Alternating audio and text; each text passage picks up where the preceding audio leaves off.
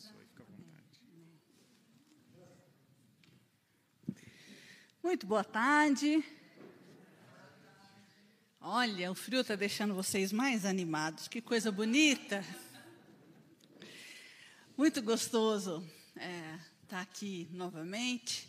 Eu me lembro, domingo passado, eu estava falando da alegria de estar aqui com vocês, de pensar nesse tema com vocês, mas, ao mesmo tempo, um pouco de tristeza, de dificuldade em conseguir apurar, compreender o que, que eu iria conseguir repartir com vocês. Porque tem muita coisa. E eu achei que aquilo era importante de dizer. Mas eu não imaginava que era o princípio das dores, que é difícil mesmo foi hoje, porque porque estão fechando. Então eu falei assim, mas eu não falei sobre isso, mas eu não falei sobre aquilo. Então eu pensei a semana toda pensando no que eu não falei. De forma que hoje, é, ainda mais que a gente começou um pouquinho atrasado, a gente pode até uma meia-noite e meia, mais ou menos, para a gente recuperar algumas coisas. Mas hoje o nosso tema, que em algum momento vai aparecer ali, é, nesse finalzinho, nesse encerramento, ele é um pouquinho mais aberto para a gente poder olhar com mais cuidado. Né? Nós não ligamos o projetor. Né? Ah, isso. Se não ligamos, se não ligamos o projetor, em geral não projeta. Muito obrigada. Aguarde instantes. Isso fazia parte, né, de criar um suspense para chamar a atenção de vocês, ficar um pouquinho mais didático. Mas a gente vai conversar hoje sobre esse mundo líquido, né? Se fosse no verão, a gente poderia ter uma degustação, né, de vinhos, é, quer dizer, de sucos. E a gente poderia, né, ter uma variedade, todo mundo, né? É o mundo líquido, vamos brindar o mundo líquido. Com esse frio, eu até pensei em encomendar um crentão, né, para a gente tomar, para dar uma aquecida, porque o mundo é líquido. Mas tá ligando lá. Mas essa questão de a gente pensar o mundo líquido é, é um conceito muito interessante de um sociólogo é, polonês, é, onde ele cunha então essa expressão, né? Ele vai falar sobre o mundo líquido, a sociedade líquida, é, tudo é líquido, que é uma outra forma de dizer sobre pós-modernidade ou hipermodernidade. Então, a gente vai pensar hoje um pouquinho, considerando o conceito dele. Mas antes de a gente entrar no tema, a gente vai fazer aquela costura que a gente costuma fazer. Então, então esse eu acho que é o do culto. Já estamos adiantando. É, é sinal que a bênção vai chegar cedo. Olha, segura aí, hein? Mas agora sim, angústias líquidas. Nesse mundo líquido, nós temos angústias líquidas e daqui a pouco a gente conversa mais sobre isso. Então vamos lá, próximo slide. A gente vai fazer aquela costura tentando relembrar um pouquinho que a gente viu domingo passado e hoje um pouquinho mais amplo que a gente viu até aqui, tentando relembrar um pouquinho disso. Então, hoje até a projeção está líquida. Ela vem, vai, a gente não segura, não retém, é assim mesmo, não tem problema. E eu realmente preciso dela, porque eu não estou com o meu papel aqui. Ah, agora, olha que benção. Então, num mundo líquido, de angústias líquidas, a gente tem a tentação dos atalhos. No mundo cada vez mais veloz, o atalho torna-se mais sedutor. O auto-engano, ele aparece com mais frequência. Né? E é muito sedutor mesmo isso. É, quando Jesus fala numa das expressões de falar sobre vida, e eu queria convidar vocês a abrirem aí a Bíblia, é, naquele trechinho do é, daquilo que chamamos o Sermão do Monte, né? Onde Jesus vai falar sobre o caminho, né? Então, capítulo 7,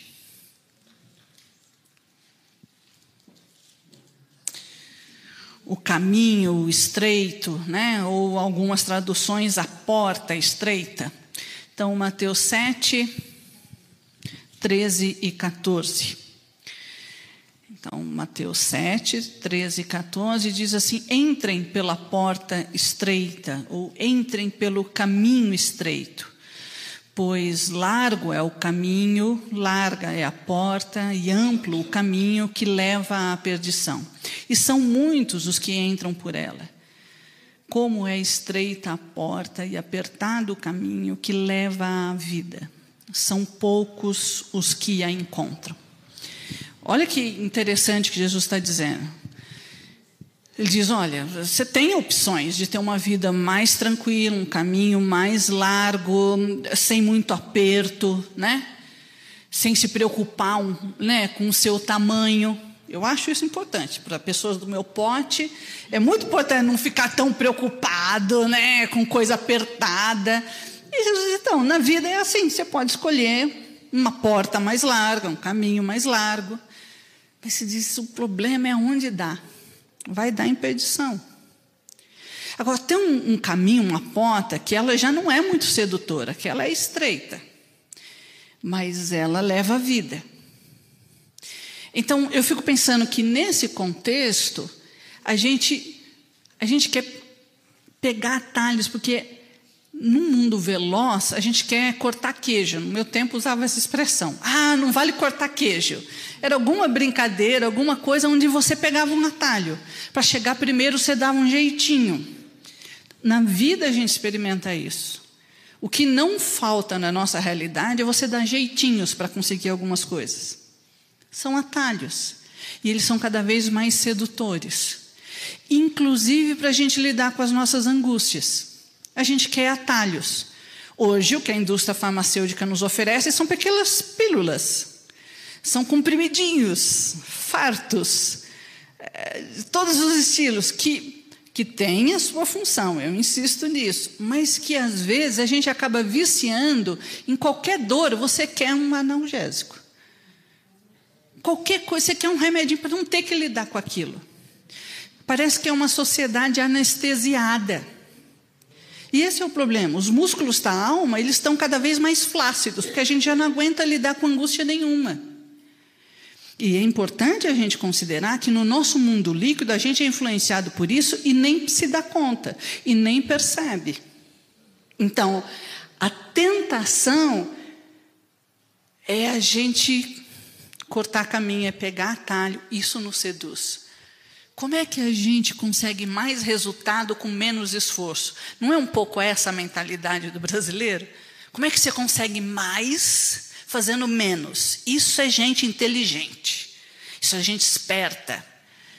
E aí a gente se habitua a pegar atalhos. É um auto-engano, é esse jeitinho brasileiro, que muitas vezes nos compromete a vida, que atrapalha o nosso jeito de ver o mundo. Então, temos esse pano de fundo. Próximo slide. Então, nessa tentação de atalhos, a gente também tem essa expressão: eu não quero ser trouxa. Então, você dá a impressão que você sempre está ficando para trás. Então, você tem que ser esperto igual os outros. Então, por que, que eu vou ficar sofrendo? E aí, a ética é um mero detalhe. Então, algumas pessoas também têm o medo de sustentar o ridículo, ou se perguntam, ah, mas que mal tem eu ter essa postura, né? E aí a gente vai se acostumando e se sentindo confortável com a mesma postura da multidão. Ah, mas que mal tem? Ah, mas não é assim. E a gente vai lidando com os problemas e as dificuldades da vida como se tudo fosse possível dar um jeitinho. Como se valesse qualquer coisa. E já não tem diferença entre um seguidor de Jesus e alguém que tenha qualquer outra fé. É como se não fizesse diferença. Como se fosse tudo a mesma coisa, porque eh, tudo tem problema.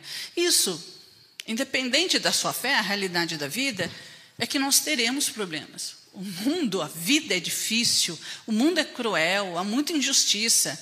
Cristãos, não cristãos, qualquer tipo de dificuldade, nós vamos lidar com dificuldade. Mas me parece que o fascinante em Jesus é que ele nos provoca dizendo, mas tem uma possibilidade diferente. Tem um jeito de viver, tem uma dimensão da vida que só experimenta quem faz algumas escolhas na vida. Quem escolhe a porta estreita, o caminho apertado. Não é fácil de viver nele, mas eu posso garantir, vai dar em vida. É vida multiplicando vida. É um bom jeito de lidar a angústia. Jesus, ao invés de fazer a propaganda que muitas igrejas ditas evangélicas hoje, hoje fazem, pare de sofrer. Não tem esse slogan? pare de sofrer. Jesus diz: Não, vem comigo que aí você vai sofrer. Não é isso que ele está dizendo com a porta estreita?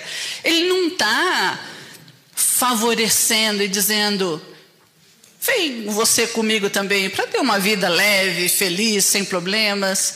Não. Em vários momentos, Jesus deixa claro que é difícil.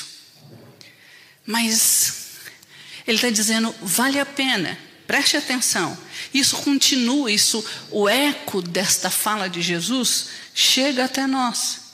Quando a gente pensa nas angústias que a gente tem na vida, passar por essas angústias com Jesus é passar com alguém que entende de angústias. E alguém que nos provoca a não banalizar as angústias, a pensar melhor sobre as angústias. Então vale a pena. Não é porque é mais fácil porque a gente está protegido. Não, em geral, intensifica. Mas eu diria quase, se não for muita heresia, a gente saboreia a angústia. Não porque ela é gostosa, mas porque a gente tira proveito dela. É uma angústia boa porque ela nos mobiliza a repensar a vida, a ver diferente, a se reinventar, a encontrar outros recursos. Então, é muito positivo. Próximo slide. A tentação de sair do caminho estreito. Então, a gente precisa lembrar que que não é. Quando Jesus diz isso, não é tortura ou apego do sofrimento. Então, Jesus fala da porta estreita, do caminho apertado, exprimido. Ah, porque ele gosta de andar com Deus, é porque Deus tem prazer no sofrimento. Não, o sofrimento ele não é bom em si. Deus não deseja o sofrimento. Mas, em geral, o sofrimento tem a potência de nos fazer crescer. Tem gente que só sofre, agora tem gente que sofre e aprende, e amadurece. Então, essa é uma possibilidade. O sofrimento que faz parte da vida também não é castigo. Ah, vem para o caminho estreito, porque caminho estreito é sinal de que Deus está castigando. Por isso que você está passando um perrengue na vida. Não, também não é. Não é atraente no real, só na fantasia. E o que eu quero dizer com isso? Você já viu alguns crentes que assim parece que tem uma alegria de falar do sofrimento, né? É quase snob. Compete para ver quem está sofrendo mais. Domingo a gente reúne e diz: Como foi a sua semana? Nossa, minha semana foi difícil. Aí o irmão vira e diz: A minha foi péssima. Parece que fica competindo. Quem que sofreu mais? Não, não há um glamour no sofrimento. Não, não é gostoso o sofrimento. É. Então, na fantasia, parece que é bonito a gente ficar falando do sofrimento. É, eu percebo isso, é termômetro de missionário. Vocês já viram isso? Missionário bom é aquele missionário que come barata. Aquele que passa fome, pega malária três vezes, ressuscita no terceiro mês. Esse, esse é bom.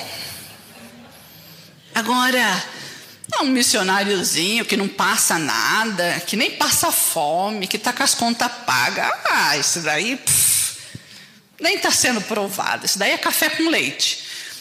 Não. É, às vezes a gente é muito bom o sofrimento na nossa fantasia, onde a gente glamoriza.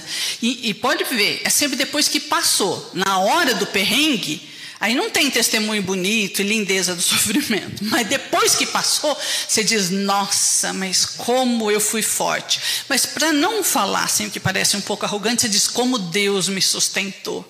É uma versão gospel, mas na verdade é você achando que assim, mas eu sou bom mesmo, né? Olha como eu sofri, minha vida eu sofri. Eu vejo isso, às vezes tem algumas pessoas mais experientes na vida, mais clássicos, eles ficam olhando para trás e eles repetem a mesma história, né? contam a mesma história de sofrimento e que venceu e superou e conta e conta. Eu falo assim, mas pai, você já contou isso umas 28 vezes. Já, aí repete. Então sempre tem isso. E eu fico pensando de que assim, às vezes você precisa se agarrar a algo que em algum momento da vida fez sentido, que te dá a sensação de que você superou. Então eu compreendo disso. Mas às vezes é uma redução quando a gente parece papagaio e só fica dizendo isso. Por quê? Porque enquanto a gente está vivo, ainda tem experiência para viver. Ainda tem coisa para viver. A gente não precisa ficar enroscado no passado. Não, mas bom era no meu tempo. Ué, mas o teu tempo não é agora? Não tem coisas agora para você viver? No real? Porque é interessante também, quando a gente olha para trás, parece que a nossa memória é um tanto seletiva mesmo, né? E a gente só lembra de algumas coisas que nos convêm. E a gente cria versões disso. A nossa memória também, ela é, é muito interessante estudar a memória, né? Porque a gente cria memórias. Não é que a gente só relembra memórias, a gente cria memórias. É muito interessante. Na, clínica a gente acaba vendo muito isso, né? Aqueles que já ficaram, às vezes se acompanha há anos, é, vai mudando versões da vida do mesmo episódio, às vezes. Porque a memória é assim. Então, na nossa fantasia, as coisas vão mudando. Agora, no real, às vezes não é tão bonito. O real, às vezes, é bastante cruel e é tão duro que a pessoa não consegue lidar com aquilo. Então ela cria memórias. Próximo slide. Então, sair do caminho não tem a ver com isso. O que, que tem a ver então? Falamos o que, que não é, o que, que é. Aceleração. Então, é isso que nós vivemos, temos conversado sobre isso, vivemos tempos acelerados, velozes e furiosos, que desemboca em ansiedade. Essa aceleração faz a gente negligenciar o princípio sabático. Lembra que lá no primeiro domingo a gente conversou sobre isso? Leva a gente negligenciar o princípio sabático e, com muita frequência, a gente fica desfocado. Então, na nossa costura, vou lembrar um pouquinho do que a gente viu nos domingos anteriores. Essa foi uma das coisas. A outra que a gente viu também é a importância de a gente aprender a dizer não. E, inclusive, aprender a colocar limites. Quando a gente não diz não, não coloca limites, a gente acaba desembocando em repetições enfadonhas e doentias. É neurótico, a gente sempre volta no mesmo ponto, tem um enrosco ali. E numa dessas expressões, a gente conversou no domingo passado sobre burnout, né, sobre o nosso esgotamento e sobre depressão. Né? É, falamos sobre outras coisas também, sobre a compulsão, mas, mas a ideia das repetições, né? E que muitas vezes nossa vida vai complicando à medida que nesse mundo líquido, nesse contexto, no mundo que nos seduz para pegar o caminho mais fácil, para ser igual a todo mundo, é, a gente fica um pouco sem referência e não consegue mais dizer não, não consegue pôr limites, e isso vai nos adoecendo. E muitas vezes desemboca num esgotamento total. Também vimos que, por exemplo, nesse, né, ao lidar com angústias líquidas, a gente pode negligenciar o cuidado com os olhos do coração. E isso nos leva a distorções e a uma redução da vida. Também falamos sobre isso. Quão importante é a gente cuidar dos olhos do coração, as maneiras de a gente interpretar a vida. Vimos isso com Jacó, vimos isso com H. Lembra os textos que a gente foi vendo? Os discípulos de Jesus lá em Emaús, Pedro e João que voltaram a pescar junto com os outros discípulos. Vimos Maria Madalena na ressurreição. Foram vários exemplos bíblicos que a gente olhou e observou as maneiras de olhar para a vida, com os olhos do coração, ou seja, as maneiras que a gente vai interpretando as coisas que nos acontecem na vida. Então, dependendo de por onde você anda, no caminho largo ou no caminho estreito. Dependendo do que você carrega no seu coração, você vai olhar assim ou assado. Você vai fazer interpretações diferentes. E às vezes depende da fase da vida também. Quanto mais imaturos, mais a gente tende a praguejar, porque a gente não sabe lidar com frustração.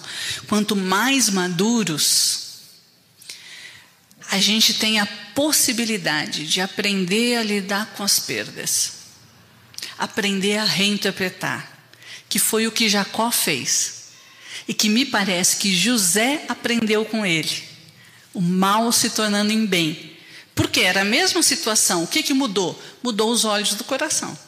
Então, a importância de a gente ver isso. Também vimos que qualquer outro caminho que não inclua Jesus é um caminho menor é um caminho de redução, onde a gente é tentado achar que mais é menos. E não, é com Jesus que a gente aprende o contrário, menos é mais. Então, a importância de a gente pensar nisso e olhar para a gente, lidar com as angústias de uma outra perspectiva, deste caminho, passando pela porta estreita. Próximo slide. A tentação de sair do caminho estreito são muitas. A sociedade líquida. Então vamos só pensar um pouquinho. Eu peguei algumas características, a gente poderia ficar falando sobre sociedade líquida nesse restinho de ano, né? Porque o tema é extenso. Eu peguei só algumas características para dar uma ideia para a gente do que, que é o nosso contexto. Entre tantas maneiras de ver, vamos pensar o seguinte: a sociedade líquida é uma sociedade que não mantém a forma.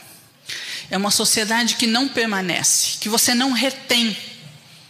Tudo é líquido. Você tentou pegar água, escapa, né? Esvai, esvai-se pelos dedos. É uma sociedade líquida. Ou seja, nada pode ser contido. As condições envelhecem rapidamente. Você faz um esforço danado para você atualizar, para você aprender. Quando você chegou lá, já, já envelheceu. Ah, você se formou agora, parabéns. Mas já, tudo que você aprendeu já está ultrapassado. Começa de novo. Por isso que eles hoje dizem, em qualquer área, a ideia de que é uma formação continuada, não é isso? Você nunca se forma. Porque é tanta atualização, as coisas mudam tão rápido, que você não pode parar de estudar.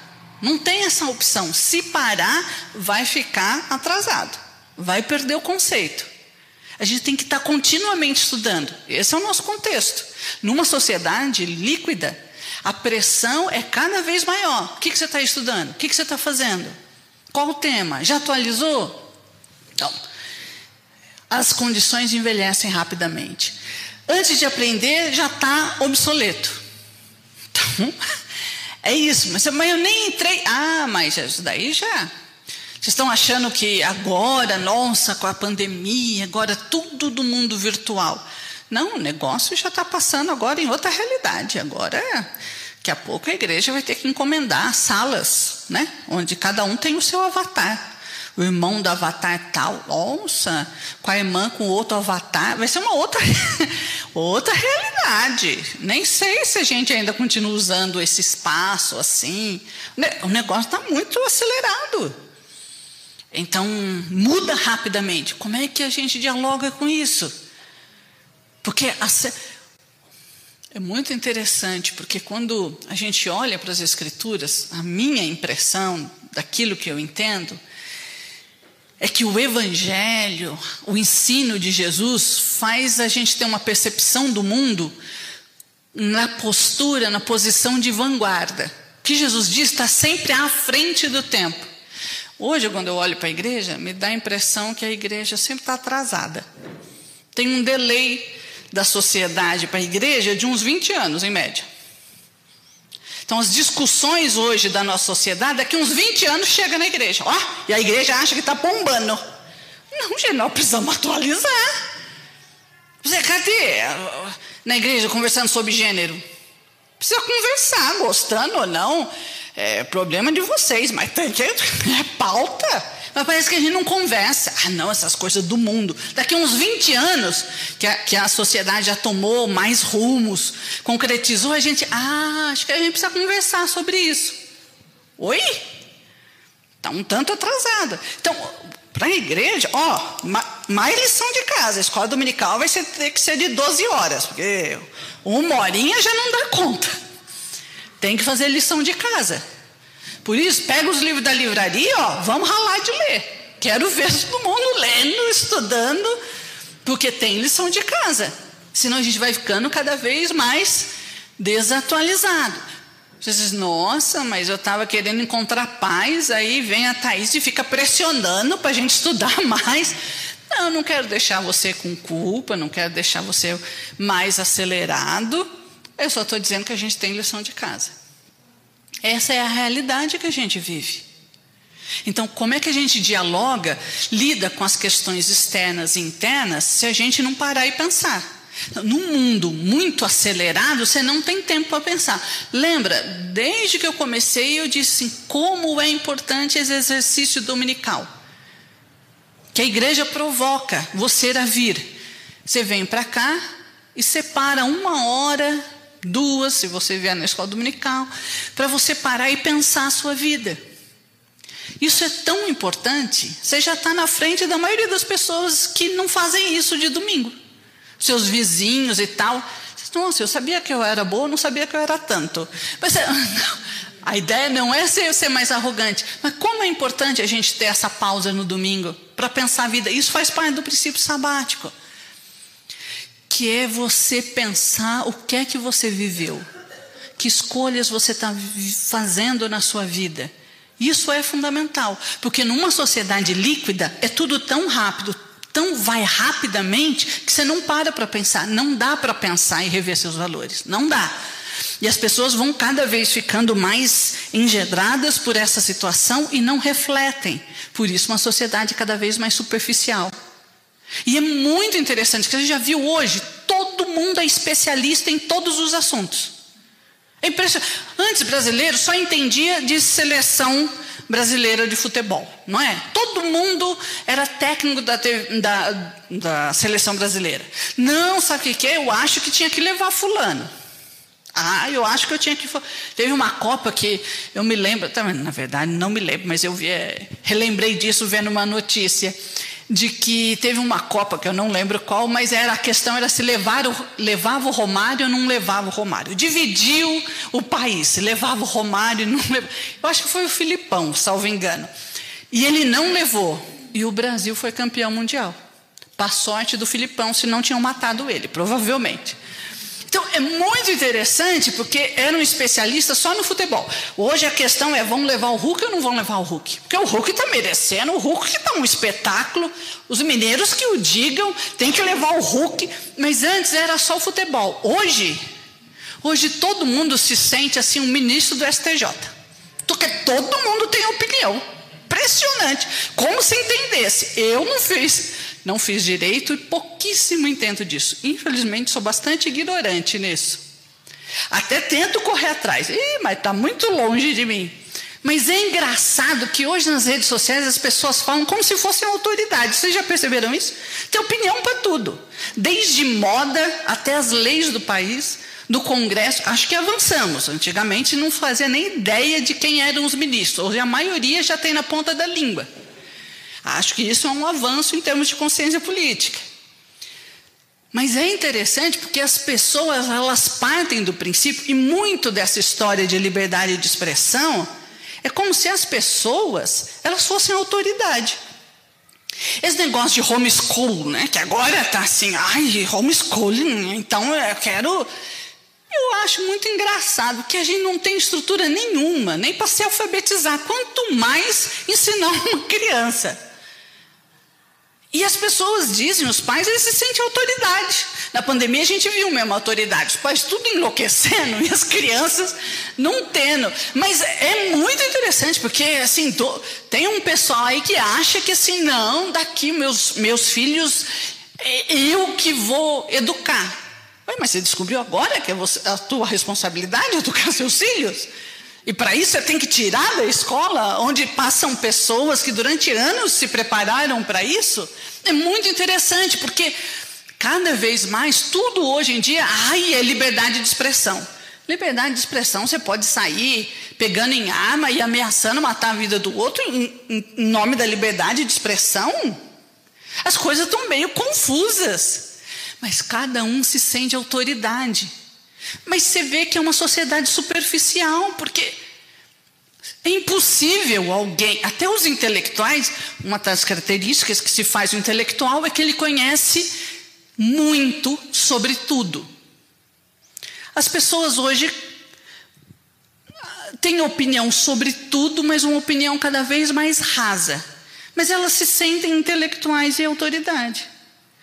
Me parece que o mundo, esse é um dos sinais do adoecimento, porque nem os intelectuais, que a ideia é o seguinte: quanto mais você estuda, mais você sabe da sua ignorância. Então tem gente que fala assim: ah, esse negócio de estudar, a pessoa fica arrogante. Não, em geral, quando você estuda, você percebe que você é bem ignorante, porque aí você começa a dar conta do quanto você não sabe. E porque você sabe que você não sabe, ó, sua arrogância diminui um pouquinho. Você vai ficando mais pequenininho do, diante do tanto que tem para conhecer. Nem os intelectuais dão conta hoje de tantas questões. Mas o brasileiro médio, ele acha que a opinião dele é tão importante quanto a dos médicos. Ele se sente um cientista. Na pandemia a gente viu muito isso, né? Não, gente. Mas a pessoa passa estudando medicina, sei lá, pelo menos para se formar, vão uns 12 anos, vai. É seis anos, mais a residência, mais uns perrenguinhos que passam, uns atores, vai uns 12 anos para se formar. E tem que continuar estudando direto. Aí tem gente que quer discutir como se tivesse estudado só porque viu um, um artigo, uma entrevista, acha que sabe tanto. Não. Mas no mundo líquido, a gente entra nesse faz de conta. E é um perigo, porque as pessoas vão adoecendo e causa uma, um caos na sociedade. Então, pera lá. O exercício de a gente parar, ter essa disciplina em todo domingo. Eu espero que não seja só no domingo, mas é que no domingo a gente tem o espaço de fazer isso comunitariamente, de parar e pensar a vida. O que, que nós estamos fazendo? O que, que a gente viveu esses dias? Essa é a ideia do princípio sabático. Você para para refletir, para dar uma segunda olhada, uma terceira olhada, para meditar mais. É muito importante isso, né? Então, a vida nessa sociedade líquida é uma vida precária, de incertezas constantes. Muita incerteza.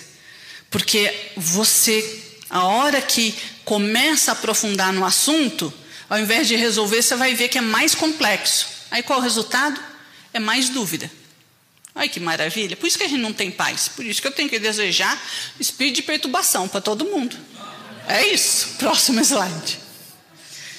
Mais algumas características. Uma sociedade líquida, nela as preocupações se intensificam.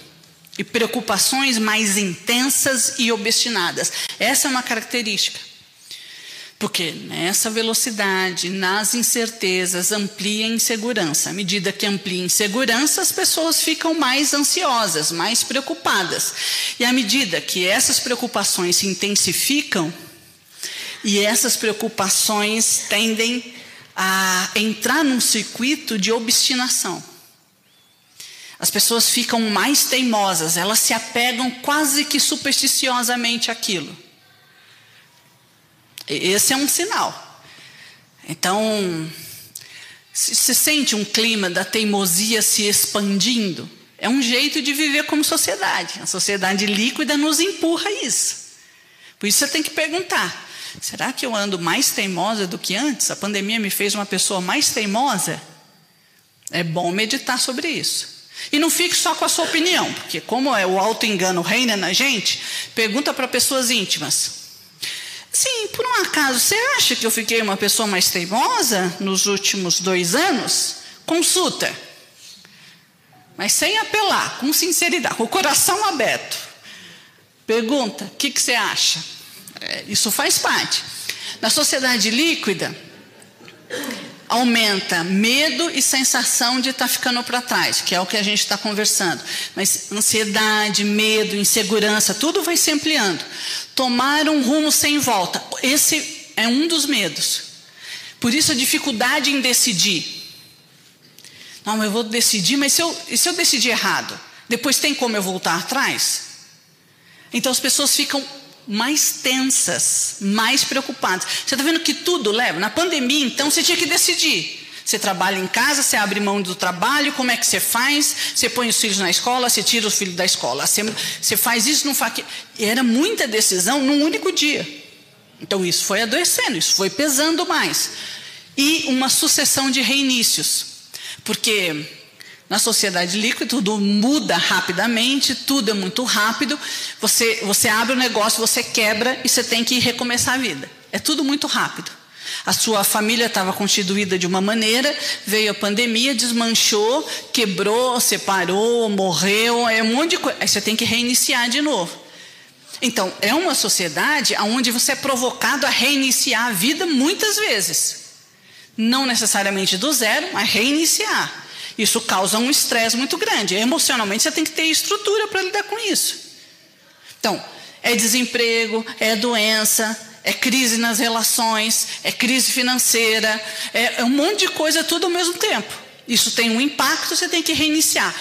Então, a vida líquida, a sociedade líquida, isso faz parte, isso é dia a dia. Com a pandemia só ficou mais evidente, mas é isso.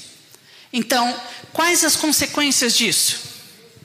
Acho que a gente já conversou um pouco sobre as consequências, mas alguém quer colocar alguma coisa? Quais são as consequências? Que impacto você acha que isso tem?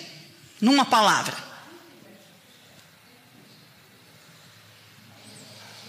Medo de falar em público, estou sentindo.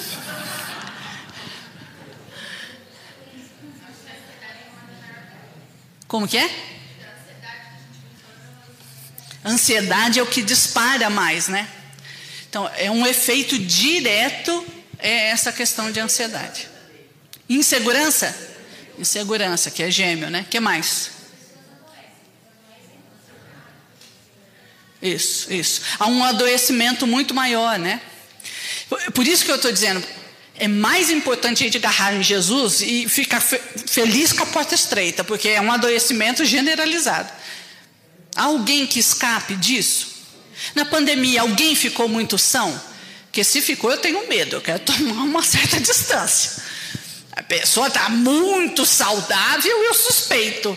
Porque não é humano, então. Todos nós ficamos. A gente não sabe como lidar. Ansiedade, insegurança. Então a gente precisa parar e conversar sobre isso. Por isso que eu falei assim: eu fiquei muito feliz. Eu achei um absurdo. A liderança da igreja me dá a chave da igreja e diz: Ó, oh, fica esse mês aí conversando com o povo. Acho arriscado. Mas uma vez que me deram, eu aproveitei a oportunidade. Mas eu falei assim: é só uma introdução. A cada tema a gente quer ficar um tempo, porque é todo mundo. Eu, eu recebo com muito carinho o afeto de vocês que falaram: Nossa, mas parece que estava falando comigo. Eu falei: Mas quando eu preparei também estava falando comigo, porque porque a gente se identifica é todo mundo. Quem não foi afetado? Quem não adoeceu? Quem não teve crise de ansiedade? Pode ter variado o grau, o nível de ansiedade, mas todos nós sofremos. Então, por isso que é importante a gente pensar sobre as angústias líquidas. Ninguém escapa. Está sofrendo isso agora? Então pensa. Não está sofrendo? É bom você estudar do mesmo jeito, porque vai sofrer. Não estou jogando praga em ninguém. É só a realidade. Numa sociedade líquida, a gente não escapa. Então, como que a gente se prepara? Como que a gente cuida, não só do externo, mas do interno, para enfrentar essa realidade? Vamos lá. Então, próximo slide. Quem somos pós-pandemia? Quem você se tornou? Nós retraímos ou expandimos? Nós encolhemos ou nós crescemos? Quem é você pós-pandemia? Quem é você? Eu pensei em pôr essa trilha. É um desafio da aceitação, de aceitar a nossa realidade. Você nem precisa pôr máscara para saber quem é você. A ideia aqui é desnudar um pouquinho. E é isso que é a obra do Espírito de Deus em nós: é arrancar nossas máscaras, é ajudar a gente a lidar com o real, é a gente aprender a aceitar o que tem para hoje, não a delirar e criar realidades paralelas. A ideia do Evangelho não é você ser arrancado do mundo. Na oração sacerdotal de Jesus, lá no Evangelho de João, capítulo 17, né? Jesus diz: Pai, eu não os peço que os tire do mundo. É, não é arrancar ninguém, não é alienar, é aprofundar, é aqui, é no real. Vamos aceitar o que a gente tem. Como que a gente lida com isso? Então, a força do recomeço e criatividade. Será que, que essa foi uma questão que surgiu mais forte em você na pandemia? Você se sentiu fortalecida, fortalecido para recomeçar? Lembra que acho que foi no primeiro domingo a gente olhou um pouquinho para a gente citou pelo menos Adão e Eva. Que o Elivísio comenta isso, que uma das coisas mais admiráveis com Adão e Eva é que quando eles perderam tudo, eles souberam recomeçar. Eles perderam o paraíso, eles perderam os filhos, um, um matou o outro e depois saiu para o mundo. Eles ficaram sós. O que, que eles fizeram diante disso? Recomeçaram. E dá-lhe filho nesse mundo. Puseram mais filho, veio sete. Eu imagino que veio um sete também, né? veio vários, recomeçou. E aí, ok, agora você vai comer, comer com o suor do teu rosto. Ok, é isso que temos para hoje. Então vai suar. Vai ter dores de parto. Ok, mesmo com dores de parto, dá-lhe filho. A ideia é que eles se sentiram fortalecidos para recomeçar. Essa é uma possibilidade. A pandemia provocou isso em você? Você está mais fortalecido para recomeçar? Próximo slide. Então, dicas reflexivas. Algumas coisinhas que a gente andou vendo nesses domingos. Hoje é só resumão, eu nem comecei a aula e já está na hora quase de acabar. Mas vamos aqui, só para a gente arrematar o resumo. A gente viu que o medo é poderoso, mas que o amor é mais poderoso ainda. Lembra que a gente viu lá em 1 João 4,18? O verdadeiro amor lança fora o medo, dá uma bica, manda para longe o medo. A capacidade de recomeçar, que a gente viu com Adão e Eva, que a gente acabou de dizer, né? mesmo quando se perde quase tudo. A necessidade de desacelerar. Primeiro domingo a gente entrou na campanha Desacelere, né? A gente viu sobre respeitar o princípio sabático, sobre colocar limites e respeitá-lo, sobre aprender a dizer não, sobre cuidar dos olhos do coração. Então aqui é igual o telecurso segundo grau, é dia de resumão. Para você gravar, você viu que eu estou repetindo, né? Para ver se entra. Vamos lá, próximo slide. A gente viu que é importante a gente aprender a salmodiar, ainda que seja com o Salmo 88. Domingo passado, lembra? Eu não sei se você lembrou de algum sermão do Salmo 88, eu não lembrei de nenhum. Que é difícil o Salmo 88, que não tem final feliz, né? É muito engraçado, porque o, o, o, salmista, ele bate boca com Deus. Está esperando o quê? Já viu o defunto louvar o Senhor? Eu estou indo para a cova, é melhor o Senhor se apressar. É isso que o salmista fala, lembra o Salmo 88? Vai ficar aí até quando? Sem fazer nada. Eu estou aqui na pior. É importante a gente aprender a fazer os nossos salmos. Isso é muito do judeu. Ainda que seja brigando, ele não larga Deus, mas ele bate boca. Ainda que seja para questionar e tal, a gente precisa aprender a fazer isso. A gente estava conversando sobre a terapêutica de expressar os nossos sentimentos, sejam eles quais forem. Não é para pôr filtro na oração, enfeitar, deixar bonitinho. Não, é do jeito que está. Isso é importante para a cura. Permitir que a arte nos ajude a expressar, a pensar e a levantar. Aliás, tem um poema lindo de uma negra norte-americana, acho que é, estou tentando lembrar o nome dela, a ponta da língua. Mas ela tem um poema dos mais famosos que é Mas eu me levanto, é o refrão do poema. Aconteceu isso, isso, mas eu me levanto. Essa ideia de que a gente tem condições de ficar em pé É, porque a fé faz isso com a gente. E a arte também trabalha com a nossa sublimação, a, a possibilidade de a gente sublimar, de a gente lidar com a subjetividade de uma maneira que a gente reencontre caminhos para lidar nos momentos difíceis, a desfrutar a vida comunitária. A gente também conversou sobre isso, como é importante ser família da fé, que espaço privilegiado a gente tem. A gente falou também sobre lembrar, confiar e celebrar que a promessa de Isaías 61, que foi o que a gente viu domingo passado? O Espírito do Senhor Deus está sobre mim e me ungiu. Ah, que bonito. Que bonito. Parece que vocês estão falando em línguas, que é tudo. Mas, é bonito, porque eu sei que está no coração, é isso.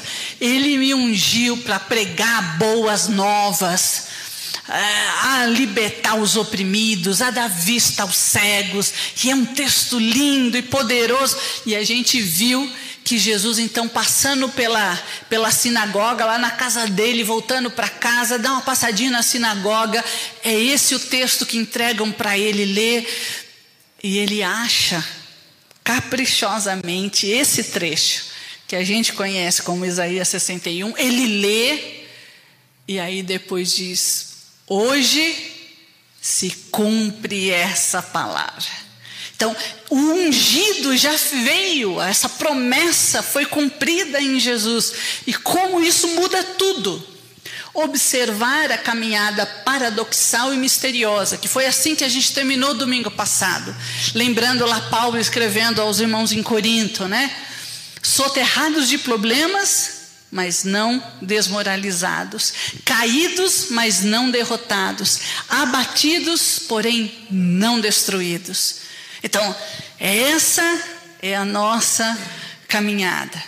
A gente foi percebendo ao pensar nas aflições, nas angústias, as possibilidades, o diálogo com as Escrituras, aquilo que Deus quer promover na gente. Próximo slide. E aí eu quero terminar rapidamente a gente relembrando, nesse olhar para trás, a Trindade. A gente falou no primeiro domingo, em conversando sobre a ansiedade, esse trecho do Sermão do Monte. Jesus, ao falar da ansiedade, ele diz: Não vos inquieteis, dizendo: Que comeremos, que beberemos, ou com que nos vestiremos? Porque os gentios é que procuram todas essas coisas. Pois vosso Pai celeste sabe que necessitais de todas elas. Buscai, pois, em primeiro lugar o seu reino e a sua justiça, e todas essas coisas vos serão acrescentadas. Portanto, não vos inquieteis com o dia de amanhã, pois o amanhã trará os seus cuidados. Basta um dia o seu próprio mal, né? Viva um dia de cada vez. E é muito bonito porque Jesus salienta: o Pai sabe do que você necessita. O Pai sabe. Nós amamos e nos relacionamos com Deus que é Pai e que Ele sabe. E por causa disso, Jesus diz: relaxa. Próximo slide. Nós vimos sobre o filho. E aí eu quero então, isso que a gente acabou de citar, ler com vocês para refrescar. Ele foi a Nazaré, onde havia sido criado, e no dia de sábado entrou na sinagoga, como era de costume, e levantou-se para ler. E foi-lhe entregue o livro do profeta Isaías. Abriu e encontrou o lugar onde está escrito: O Espírito do Senhor está sobre mim, porque ele me ungiu a pregar boas novas aos pobres, ele me enviou para proclamar liberdade aos presos e recuperação da vista aos cegos, para libertar os oprimidos e proclamar o ano da graça do Senhor. Então ele fechou o livro, devolveu o assistente e assentou-se. Na sinagoga, todos tinham os olhos fitos nele. Olha o suspense. E ele começou a dizer: Hoje se cumpriu a escritura que vocês acabaram de ouvir. A gente falou sobre isso. E vimos sobre o pai e quem é o filho. E também citamos lá atrás Hebreus 12, 2. Olhando firmemente para o Autor e consumador da nossa fé. Quando a gente está falando sobre para onde a gente olha, cuidar os olhos do coração, é para Jesus, manter os olhos fitos em Jesus. E aí, fechamos então com a terceira pessoa da Trindade. Próximo slide. O Espírito de Deus. João 12, 14 diz que Jesus está falando que vai enviar o Espírito, que não nos deixaria só. O que, que esse capítulo nos diz? Esse trechinho nos diz? O Espírito de Deus vai fazer o que com a gente? O Espírito de Deus tem a função de nos convencer. Do que? Do pecado, da justiça e do juízo. Então, é muito interessante, porque a função do Espírito de Deus é nos convencer. Por quê? Porque nós somos um, bando de desorientado. Se o Espírito Santo não vier e não fizer esse trabalho, a gente não enxerga um palmo à frente. E mais, Jesus diz, abre lá, é, ele fala que a função do Espírito é nos guiar a toda a verdade.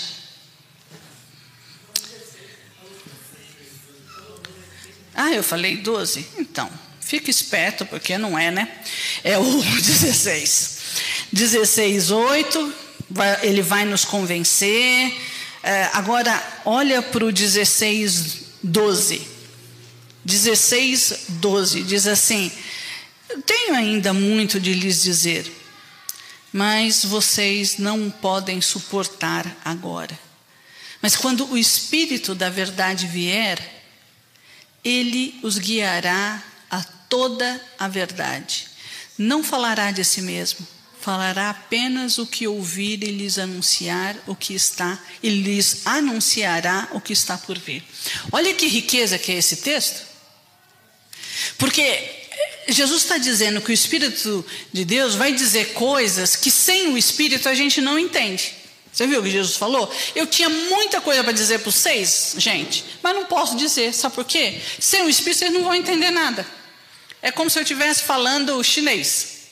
Não sei se alguém aqui fala chinês, mas é uma, uma língua que você não conhece. Jesus está dizendo assim: eu, eu queria tanto falar mais coisa para vocês, mas vocês não dão conta agora. Vocês precisam do Espírito Santo. O Espírito Santo vai guiar vocês a toda a verdade. Isso é muito bonito. O Espírito de Deus vai guiar vocês a toda a verdade. Mas esse espírito que nos guia, ele diz, ele não falará de si mesmo, mas falará apenas o que ouvir. É bonito pensar que o Espírito de Deus hoje está ouvindo ao Pai e ao Filho. E mais, ele anunciará o que está por vir. Você pensa assim no Espírito Santo? Que o Espírito Santo que te habita Está louco para soprar no teu coração e na tua mente o que está por vir. Mas, Thaís, o que, que você está querendo dizer? Que eu posso sair daqui na loteria, eu tenho os números certos que vão dar na loteria, porque o Espírito vai me dizer o que vai acontecer. Não. Então você está querendo dizer que eu, eu sou profeta, que eu tenho uma unção de profecia? Não, também não estou dizendo isso. Pode ser até que você tenha, mas não é isso que eu estou dizendo. Parece que o que Jesus está dizendo aqui é que o Espírito Santo nos dá discernimento para entender o nosso tempo com tal profundidade que a gente adianta o que está por vir. Eu fico encantada em ler alguns, por exemplo, alguns sociólogos. Porque eles estudam tanto a sociedade que eles antecipam coisas que estão por vir. Tem uns caras que a gente lê e eles escreveram coisas, por exemplo, da sociedade é, do espetáculo. É um filósofo lá, um sociólogo, Guy Debord. Um francês, ele escreveu isso no final da década de 70. A sociedade do espetáculo é uma coisa que nós estamos vivendo hoje. Só que ele, ele já descobriu isso na década de 70. Gente, tinha gente nascendo nessa época e o cara já sabia o que ia acontecer 40 anos depois. 50 anos. Como que pode? acredito que isso tem a ver com a graça de Deus, mas sabe o que, que eu penso? Que se a gente levasse a, a sério o Espírito de Deus em nós, a gente ia ter esse tipo de sabedoria. Que a igreja ia ser vanguarda. Que você teria um outro impacto na sua família, no seu ambiente de trabalho, com seus amigos. Por quê? Porque você tem bola de cristal. Hum, veja aqui que você vai casar com fulano. Não, isso é fofoca. Isso daí é, é outra coisa. Mas o que eu estou dizendo é para discernir a vida. Para perceber as coisas onde o calo aperta. Para ver o que está vindo. Agora, nessa pandemia, a gente viu crente e não crente delirando, tudo no mesmo pacote. Cadê o Espírito de Deus que nos antecipa daquilo que vai vir? Não porque você tem que antecipar, estou sentindo no meu coração que está vindo uma pandemia. Não, isso é tarô, isso é outras pessoas que fazem adivinhação, não é isso.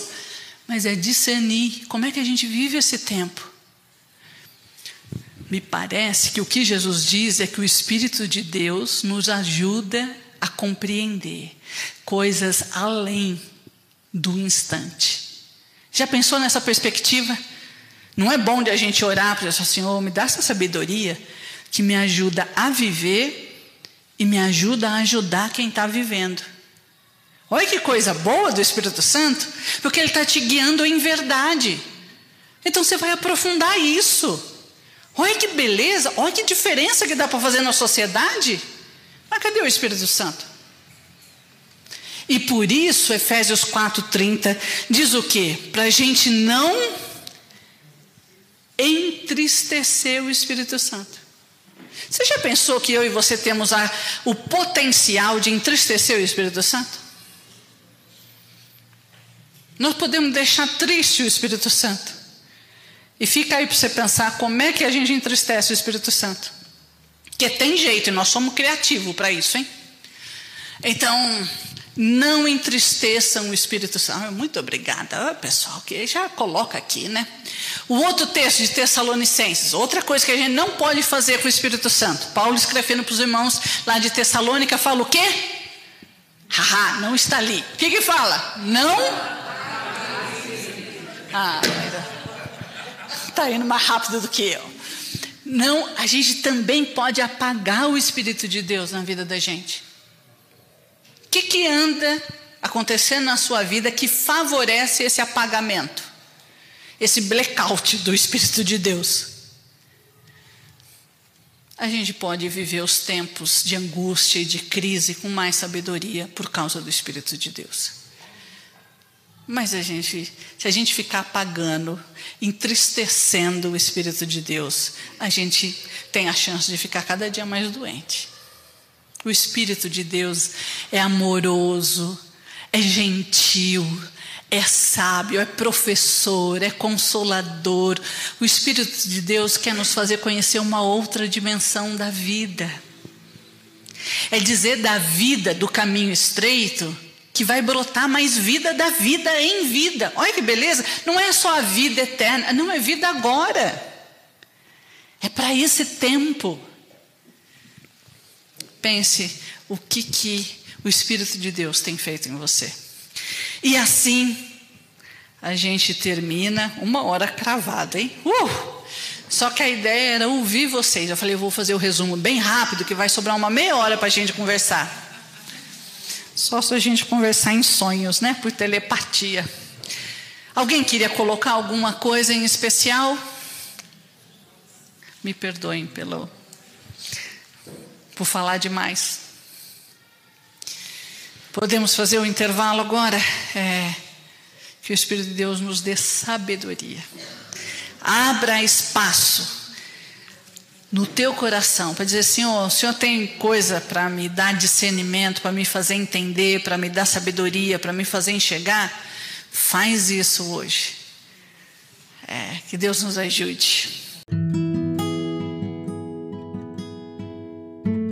Você ouviu o podcast da Comunidade Evangélica em São Bernardo do Campo. Muito obrigado, que Deus te abençoe e até a próxima.